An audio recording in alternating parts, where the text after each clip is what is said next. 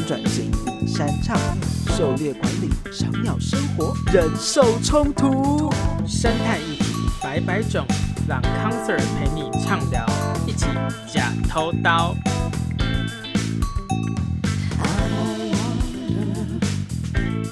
深色的议题，企图以华丽的名音来掩饰。欢迎来到康 Sir 制药，我是吕博猫，我是 Fly 鸟。哎，这阵子都在干嘛？我们也一阵子没有录音了吧？哎呀，久违了，久违。我主要是在忙工作啦，所以就是有有点耽搁掉，因为有点没日没夜。然后我前一阵子因为忙投稿，然后到了上礼拜就整个。放高个自己，对，然后也没日没夜，你这样害我很羞愧。上礼拜是四零的那个白昼之夜嘛，然后我有去啊，你该不会去参加这个没日没夜的活动？没错。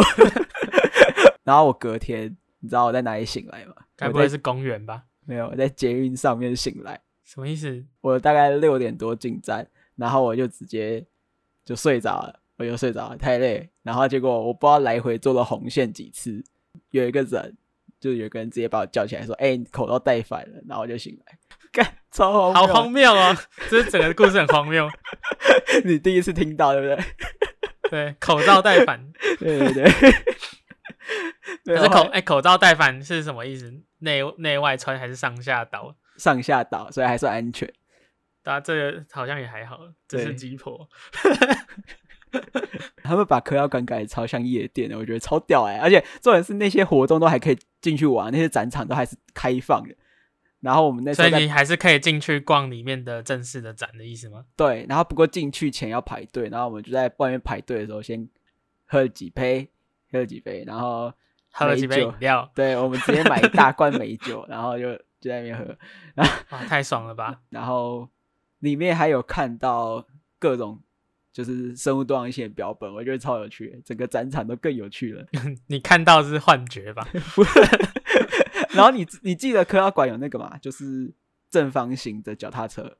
有，呃，小时候很喜欢骑那个。那天变得更难骑了，对，更难骑了。明年再试试看有没有机会，对，去参加一次疯狂的日子。不过最近还有一个日子也是值得疯狂庆祝的。你知道十月五号是谁的生日吗？呃，谁啊？你吗？不是吧？不是，你不是生日早过了吗？哦，早过了啦。十是濒临绝种团那个 Rescue Cute 十五号的生日哦，好油哦，好油哦，自己讲觉得好油，怎么那么有啊？你是说那个 VTuber 的那个团体吗？本土本土。本土 VTuber，虽然我没有我没有认真看过啦，不过我好像有时候稍微看一下 YouTube 的那种精彩，别人剪剪出来的，对对对，精华，稍稍微看一下，毕竟就是野生动物嘛，稍微看一下，它是一个什么转生成的金发少女，所以十五号就是那只石虎啊，对对对，那十五号为什么会在十月五号生日呢？其实这个也有一些脉络啦，因为十月五号就是台湾定的一个叫石虎日的日子，谐音啦。啊，讲了什么？有什么脉络？就只是谐音 烂梗。喂，这个就哎，谐、欸、音是在我们那个中华民国美学非常重要一个东西。你看选举看板哦，您说的是每一个都在谐音梗哦，真的是很夸张。所以，所以我们今天就要来聊聊石虎的意思哦。没错，上一次里山系列是讲穿山甲，那这一次终于有一个里山系列啦，那就是石虎。有没有有没有可为好几年？可为一年有没有？应该有，应该有吧。好，最近也是我们两周年嘛。对，我们十月二号是我们刚好两岁生日。啊，不不是我跟你是康 Sir 制药。你不觉得时间过得超级超级快吗？很可怕，中间也塞了很多事情，然后也做了很多。没有没有，中间直接大休更，跟我去白昼之夜的晚上一样，直接不见，偶尔断片，疯掉，直接断片了，疯掉。OK 啊，我们就是也推出了生日庆的一些小活动，对，没有折扣，没有优惠码，但我们还是很开心，就是这样。啊，反正我最近最近都是在山上工作啦，就是做一些野外调查的研究，也是每日。然后我的呃、欸、有夜有夜，必须符合劳基法。哦。要下班要休息，没问题。那反正我我去我去工作的地方，其中一个地方是南投的中寮乡。我跟你讲个故事，就是你知道南投中寮为什么那个地方要叫中寮吗？不知道哎、欸，我只知道草屯有田家，我不知道中寮为什么要叫中寮，硬要，我不知道你有没有，就是有点像看小故事吧，说一个地名为什么叫这个名字。我我只知道打狗的是因为原住民语嘛，是都是当地主语主语的那个、啊、直接音音。那像是中寮这个字，你看到地方很多地方都有寮，这其实常常是说早期先民们他们会在一个地方搭设呃茅屋，那可能称作茅寮，就是茅草做的那个一个寮哦，寮舍来居住。那当地就有一批人，他们从南投一带的一个叫二重溪，一路到一个叫笑猫的地方。对，随着一个地方一个地方逐成一个一个的寮，变成竹寮成村了。像是什么乡亲寮，然后后寮这样子。最位于这一系列的聚落的最中间那个地方，就叫中寮。哦、对，所以这是当地的名称的来由之一，十分浅显易懂。对啊，就是直接说哦，中间的那个寮啦。那我刚才提到个地名，二重溪到笑猫之间，其中笑猫那个字是什么写法呢？笑是咆哮的笑，嘿，猫，那猫就是猫咪的猫。所以、当地其实有个古地名叫笑猫，它其实有个来由，只、就是说当地的移民常常听到有山猫的叫声。所以就这样的命名，那个地方就叫笑猫。这怎么像是春天的时候，那个家里楼下的时候会有猫在那边叫的感觉，还是不一样？我不知道他们听到什么，不过我现在就来放一段石虎的叫声，OK，看看，OK，OK。Okay, okay. 哈，这是石虎的叫声啊！我以为是像猫咪一样可爱的喵喵叫，哎。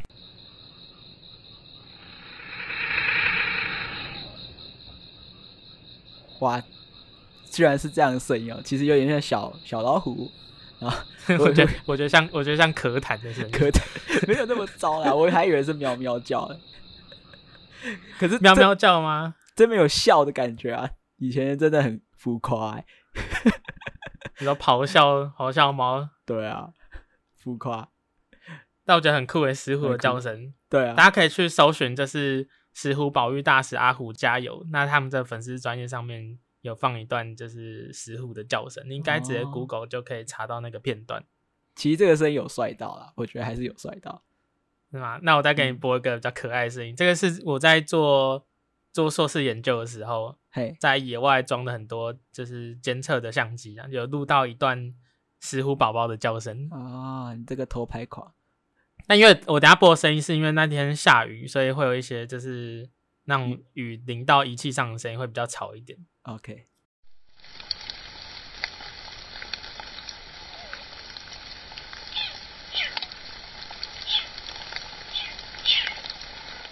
啊，好可爱，怎么那么可爱？这是喵喵叫，小，小猫咪好可爱啊、哦！这个就可爱了，嗯，这可爱，呃，非常主观。你刚才讲到猫咪啊，其实我们可以就是介绍一下石虎跟猫咪差在哪里。哦，石虎跟猫咪其实最早最早很早在台湾有一些文献就有记录到啊，光绪年间的苗栗县志，它有记录到。我我讲一点文言文，应该算文言文啊。他们当时里面有记录到关于石虎的介绍，他说石虎头似猫，尾长，有花纹，能够生木。生木应该是指说可以爬到树上。那石虎其实最主要最主要特征。我们根本就很难从这几个字当中去分辨出来嘛。他就说“我像猫一样”，那我要怎么分辨呢？那事实上，石虎的最明显、比较明显的特征就是它耳朵后面有黑底白斑。那它额 头中间，它就是石虎额头中间哦，有两条灰白色的重带。那猫咪的身上，它大部分的条纹都是条纹比较细长或大型的斑块。那石虎就是比较爱露点，它都是一点一点在它身上。所以一般来说，就是可以从就是斑纹是点点的，然后耳朵后面有白斑，然后脸前面有两条白色斑纹来区分出哦，它是不是石虎？其实石虎身上有一些条纹状的斑纹，比较分布在背部。那石虎的条纹是纵向的，就是它是头往屁股的那个方向的条纹。可是像是虎斑猫，对，虎斑猫的条纹，它是从背到肚子那个方向的条纹。哎、欸，其实我后来发现，我画蛮多石虎的插画的，就是从以前到现在，是不是该要出赖贴图？要努力一下，要努力一下。真的石虎画蛮多的，所以那时候翻文其实最早最早是因为之前那个石虎列车，然后那时候好像有人画的不是很好，哎、对，有一个活动，对对对，然后有一个活活动就是大家画石虎，那时候有一个人画了一只石虎，然后说很像俄国的一个插画家这件事情，然后、嗯、然后那时候我就开始画石虎，因为就觉得大家为什么会有争议，然后就特别想了解。蛮早期的那一阵子，就是网络上有发起一个 hashtag，就是我忘记精确的字是什么，就是大家来画石虎，哦、就是让大家知道说这石虎到底画怎样。所以当时就很多社群上大家都有在画石虎，我那我那阵子也有画了一张，但是贴在我的房间里面。哦，那张超可爱，眼睛就是很可爱，大大的，你画的超。好了，我们我们贴在粉丝团给还有 IG 给大家看一下。好，太好了，没问题。你也可以把你以前画的 po 出来啊，啊，一次一次 po 吧，也是可以啊，不错。OK OK，接着我们来聊聊石虎的分布，在全世界角度，我们会有另外一个俗称叫做亚洲豹猫，而台湾的亚洲豹猫，我们更习惯叫做石虎。那整体而言，亚洲豹猫它的分布很广哦，其实从东北亚、韩国啊、日本到整个中国、东南亚、南亚的印度，其实都有亚洲豹猫的分布。那一些基因学上的研究会认为说，台湾的石虎它跟日本啊、韩国那边的亲缘关系比较接近一些些。那你可以在毛皮的纹路上就看到一些差别哦，像比较南边的纹路似乎都比较深。对啊，像菲律宾、婆罗洲还有马来西亚那边，他们的斑纹就真的比较深一点，然后一直往北，台湾啊以北，然后到日本。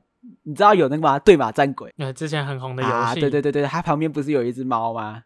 那其实是对马山猫，你不觉得它的斑纹就是特别的淡，就是好像没有很明显的那些点点，对对对，看不太出来。然后就算虽然外形跟石虎就真的就是台湾我们认识那些石虎像，然后那时候就觉得哦，它它的模组怎么刷这么淡啊？原来后来查，真的对马山猫这个族群它真的是比较淡的毛色，诶，蛮酷的，有点像收集色尾那种感觉。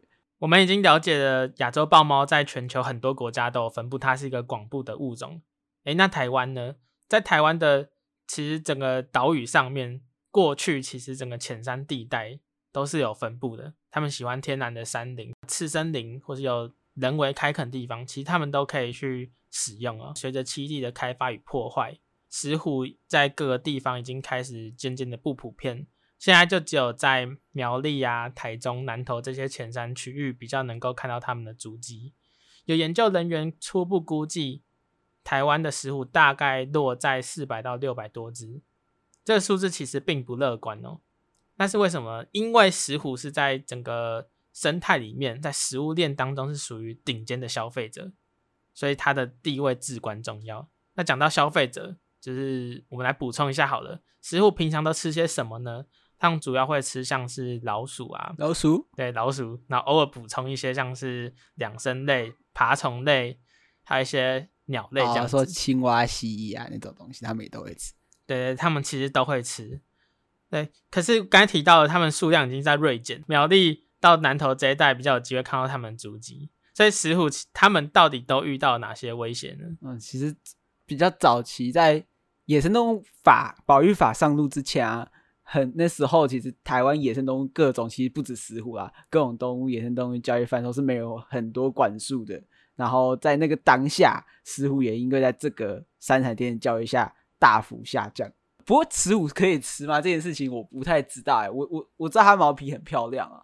那我其实不知道为什么是什么亚洲人发 言。对啊，Asian。因为我三彩店现在看到了，是现在还是有三彩店嘛？之前有去。一些山区啊，反正就是有看他们还是有在卖竹鸡啊、山枪啊，这个还山猪，这个我都还可以理解，因为我觉得看起来蛮好吃的。石虎又觉得干干扁扁，到底哪里好吃？山海店干嘛要交易这种东西？我对仙人的一些作为有点现在无法理解啊。我大家不要忘记，COVID-19 一开始其中的爆发的可能原因啊是什么？哎、好，那 我们回到石虎，它还面临到什么哪些其他问题哦？其实，当然最大，其实很多台湾浅山野生的动动物都是面临到这样的问题吧，像是栖地劣化这件事情，也是石虎蛮常会遇到最严重、最严重的问题。因为石虎刚才有讲嘛，它跟人住的非常非常的近。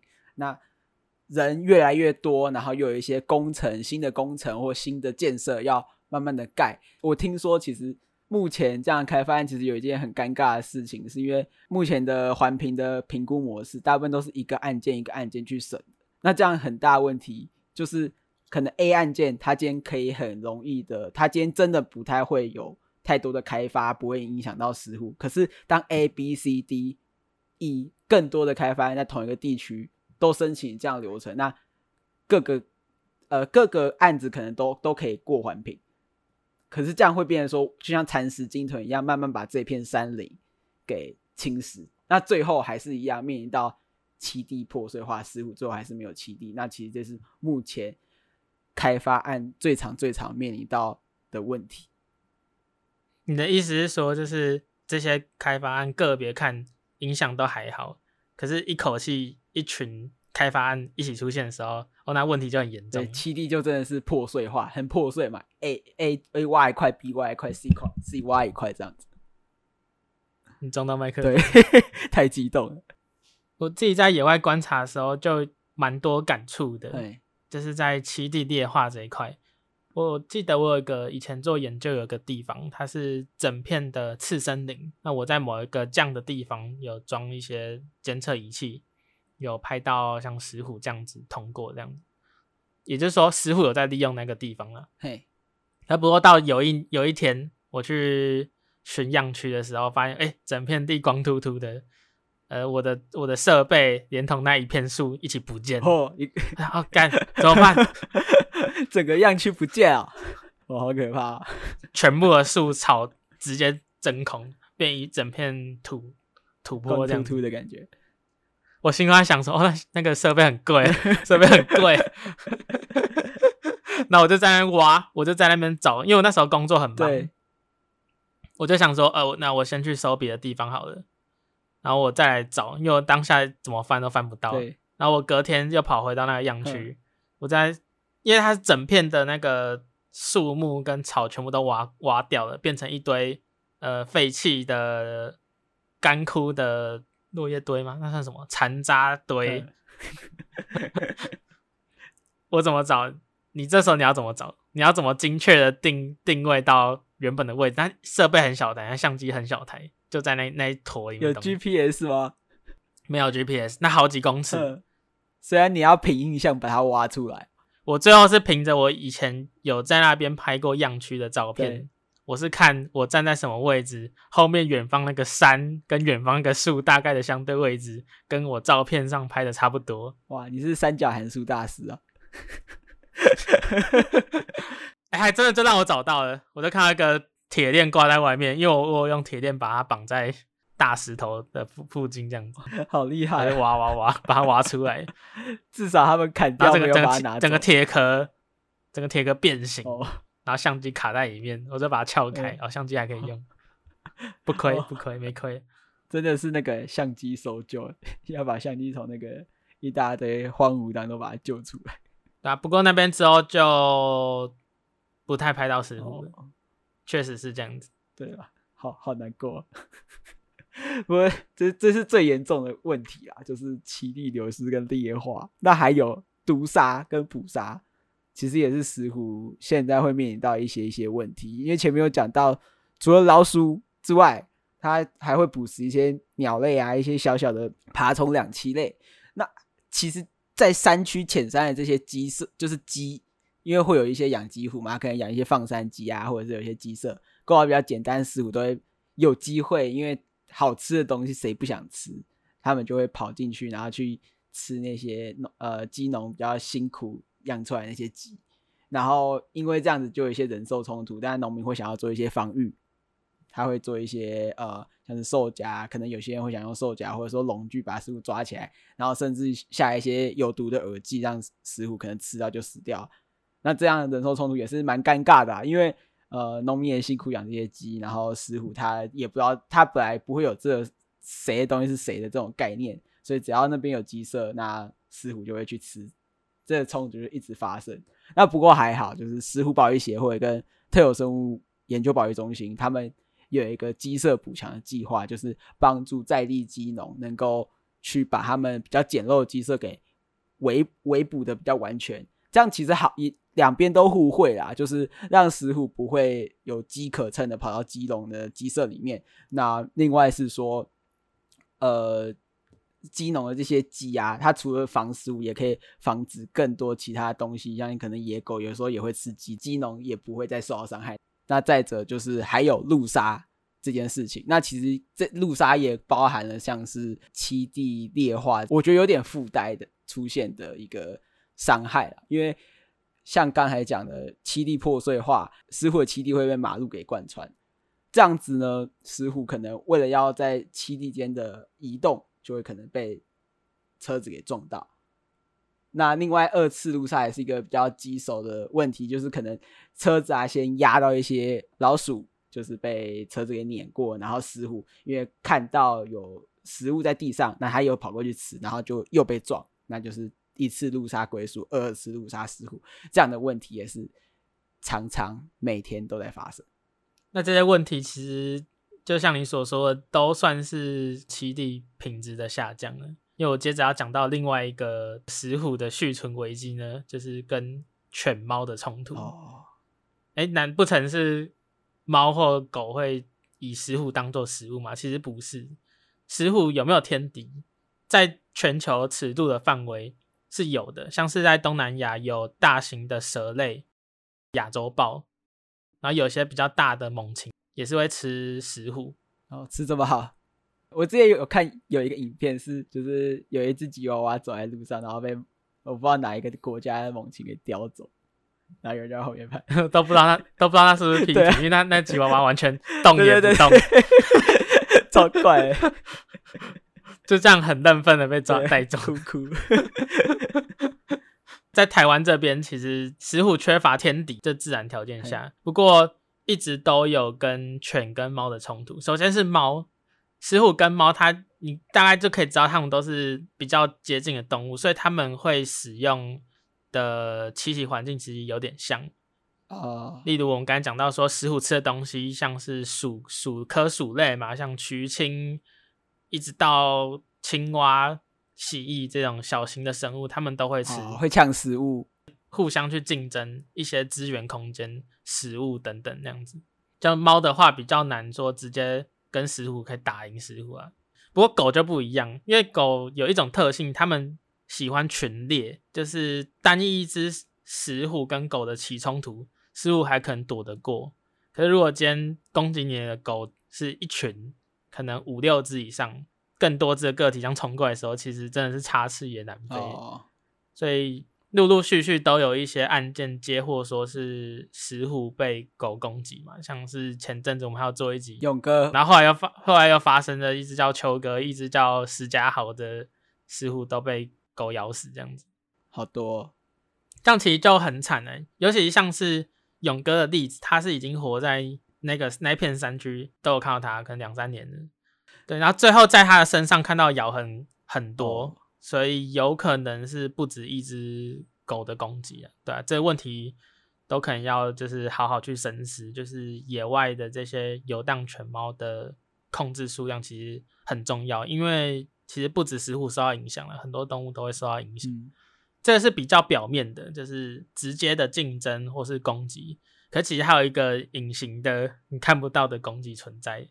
那就是病原，好，养狗养猫有听到传染疾病啊，像猫咪有猫艾滋之类的。那狗跟猫它们都是食肉目动物，食肉目里面有盛行一种叫做小病毒的病原体，它的名字就叫小病毒，就是不是那个古早卡通那个细菌人的妹妹。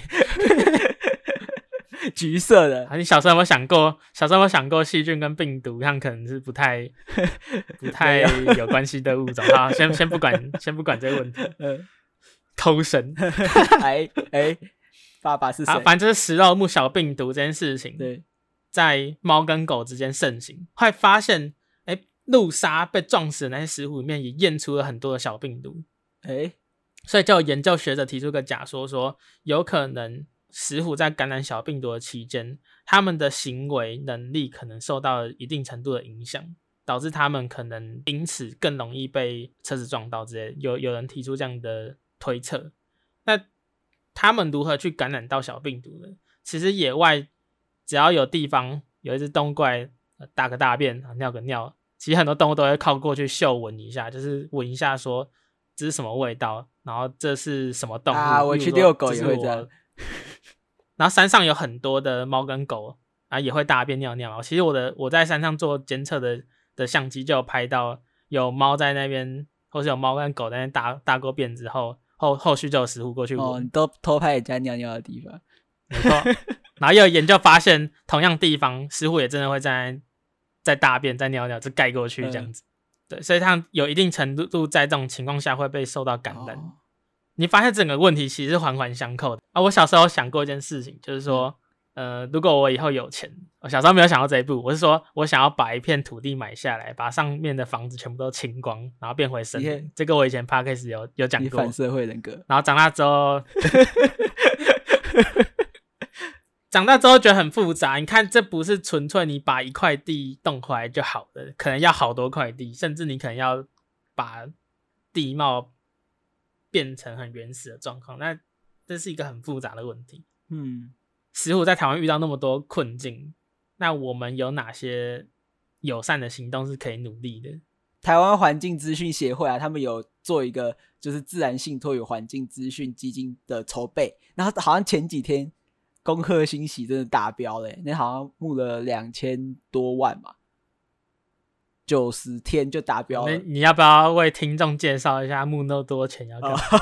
呃，台湾本身就是政府划设的保护区，其实只有二十一处啊，全台湾这么大就有二十一处，其实不是很够嘛。那这时候就需要一些更多的民间的力量一起来背负这样的责任。那要怎么去达到这样目标呢？当然很简单，就是有点像你小时候那个梦想啊，就是买地，然后让这些地变回它原本的样子。刚才提到这样的概念，它其实有一个专有名词，就叫做环境信托。它事实上就是说，民间其实有很多人会有想法，很多民众会提出说：“哎，为什么你要保育石虎，不要划个保护区就好？为什么不要设一个石虎的保护专区？然后，哎，你野放石虎会被咬死，那你为什么不要在保护区里面野放？”这就回到石虎住的范围是哪里？石虎栖息环境都是低海拔浅山地区。可能都是海拔一千公尺以下的地方，这地方往往跟人类的活动范围是高度的重叠。换句话说，其实基本上很多地方都是私有地，哦，所以你政府要直接对你要一次收回来就很难。对啊，都是人民的征收，对啊，限制人民的拥有土地利用的方式，其实非常容易会引起反太不切实际。环境信托，你可以反过来讲，这是信托环境。我们把我们的钱交给一个受托人作为经营管理者，他将你的钱按照你跟他签订的这个契约去做妥善的利用，听起来还蛮有理想，也真的很酷诶，居然在二零二二年今天，就是有一个蛮大的一步的开始。那我们再来讲讲其他目前的友善行动好了。那路杀一般来讲怎么避免？除了最阳春的，就是。插告示牌，就是说哦，这里有动物，要小心慢行。之外呢，其实近期在二零一九年的五月，特生中心联合就是中心大学的团队研发出一个 AI 的辨识系统。哦，它有点像是动物的红绿灯。这套系统有两件事情，一件事情是对车子，一件事情是对动物。好，现在事情来了，今天有车子跟动物，就是石虎靠近的那个路段。对动物来讲，它会做什么事情？它会在车子靠近之前，先侦测到是什么动物，是鼬獾，是石虎，这样重点保护对象。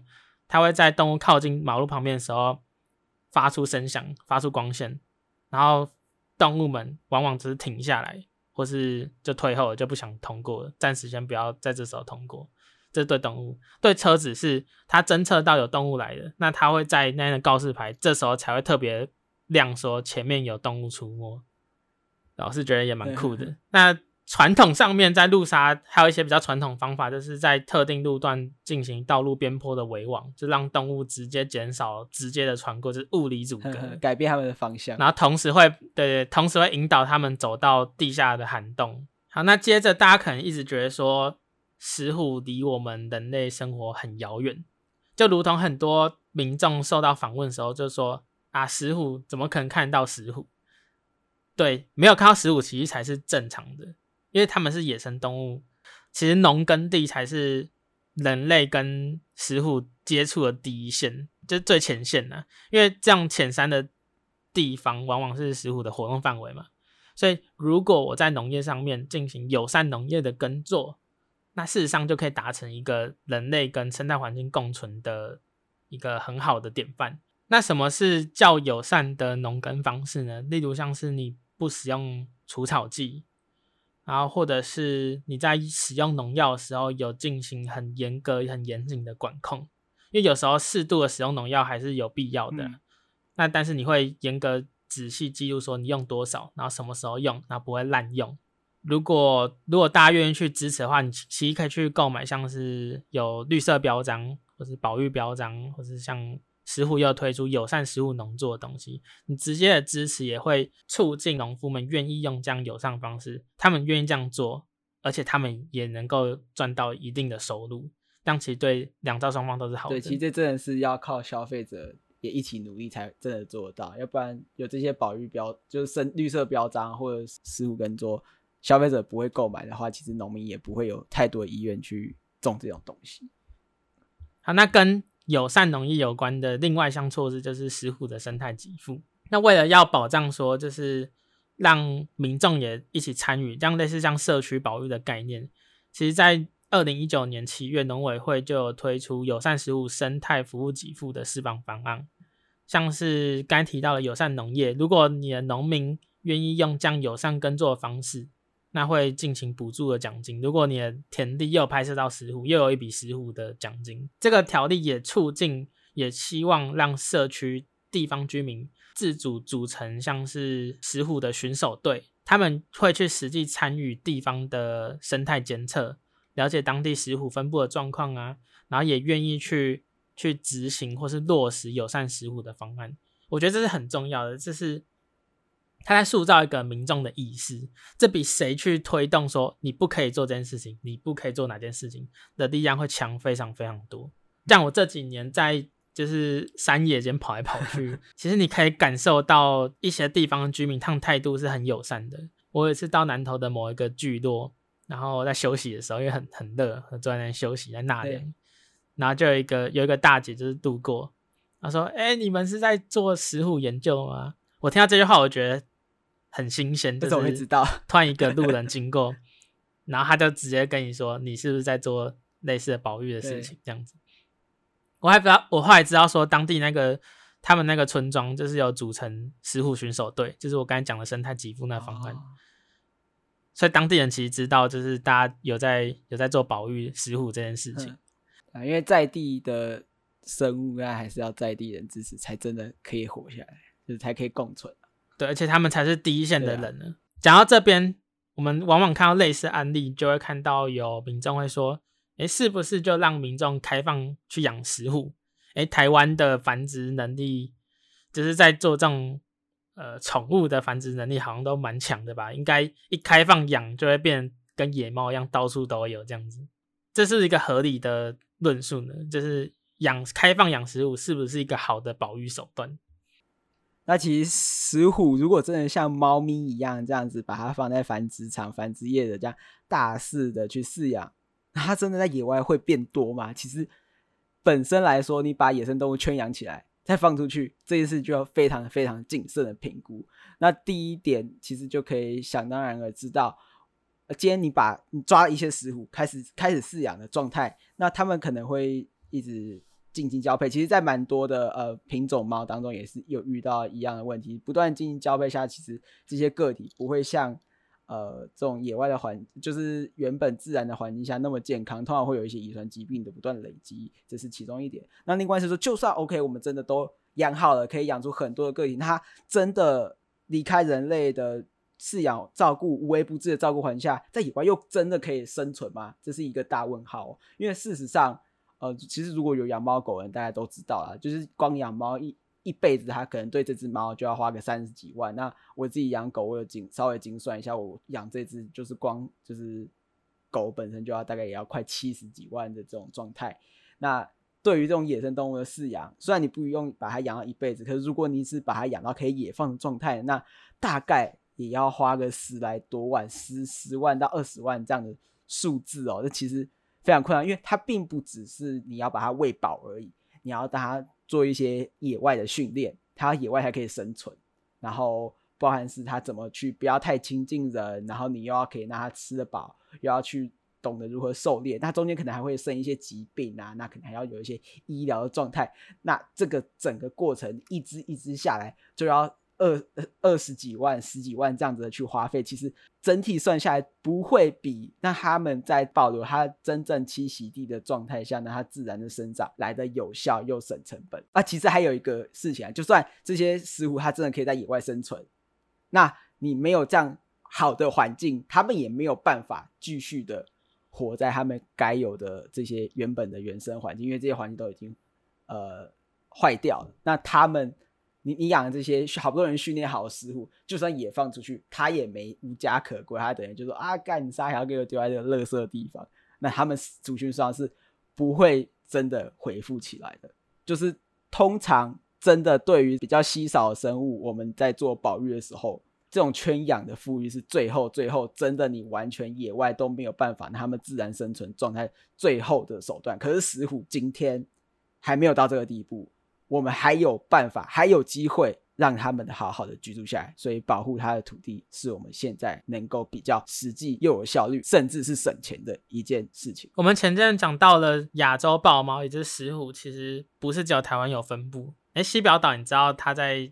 台湾大概哪个方位啊？是不是靠近宜兰苏澳那里？台湾的东边，它直接直线拉过来，大概是苗栗附近，哦、附近就跟苗栗纬度没有差太远，就、哦、是苗栗苏澳这个这个这同一条线。哦、它是琉球列岛的其中一个岛，应该是第二大岛这样子。里面住着西表山猫，它其实也是石虎，就是亚洲豹猫的其中一个。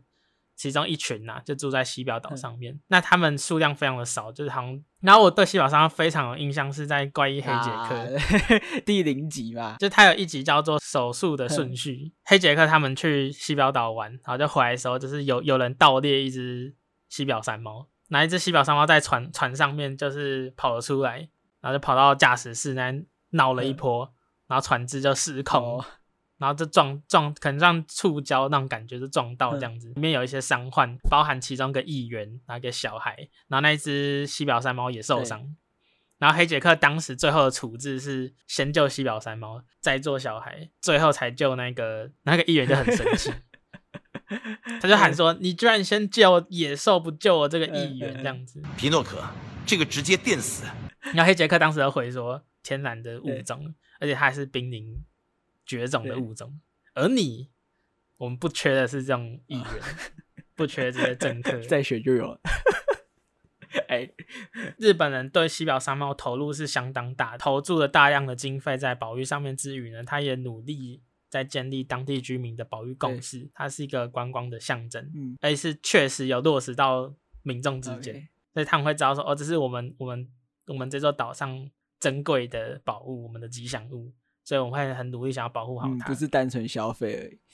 我们在节目的尾声，我们来为听众们做个总结，就是针对于石虎的保育呢，我们到底可以做哪些事情？第一点，像是我们可以持续的去认识跟关注石虎这样的物种，还有关注像是我们刚才讲到的友善耕作啊、里山倡议或者是环境信托这样子。我们这一集第一次提到里山倡议，里山系列可以去听那个就听那个穿山甲那一集。有讲说是里山倡议这样子，嗯、支持友善农农作的产品，你可以找到绿色保育标章啊，友善食虎耕作的标章，去支持友善耕作的农民。我们要了解浅山开发的议题，关注浅山的议题。接着像是我们可以开车啊，你可以开慢一点，真的可以开慢一点，尤其是在山区也比较安全啊。你拒绝弃养，也不要去放养猫跟狗。那如果你看到一只石虎它遭难的话，发现它受伤了或遇到危险，拨打一九九九。说明情况，例如说有师傅受伤的，那需要协助。最后，你还可以去支持相关的保育团体，例如我们前面节目有提到台湾食物保育协会啊，或者支持就是政府单位的特有生物研究保育中心，他们有一个叫阿虎加油的粉丝专业，其实会提供很多的科普资讯，支持康 Sir 之呀，支持我们也是很重要的。OK，哎，要怎要怎么支持呢？要怎么支持呢？欢迎点选我们的企鹅 T，不是与企鹅 T 的连接，用你实际的钱钱来赞助我们，支持我们制作更多关注生态议题 最实际的。好，那我再最后说一下，十月五号是石虎日，那邀请邀请你啊，跟你周遭亲友一起来关注死户。那我们今天的李三系列第二集，对，告一个段落了。我是李国猫，我是 Fly 鸟，那我们下次见喽，拜拜，拜喽。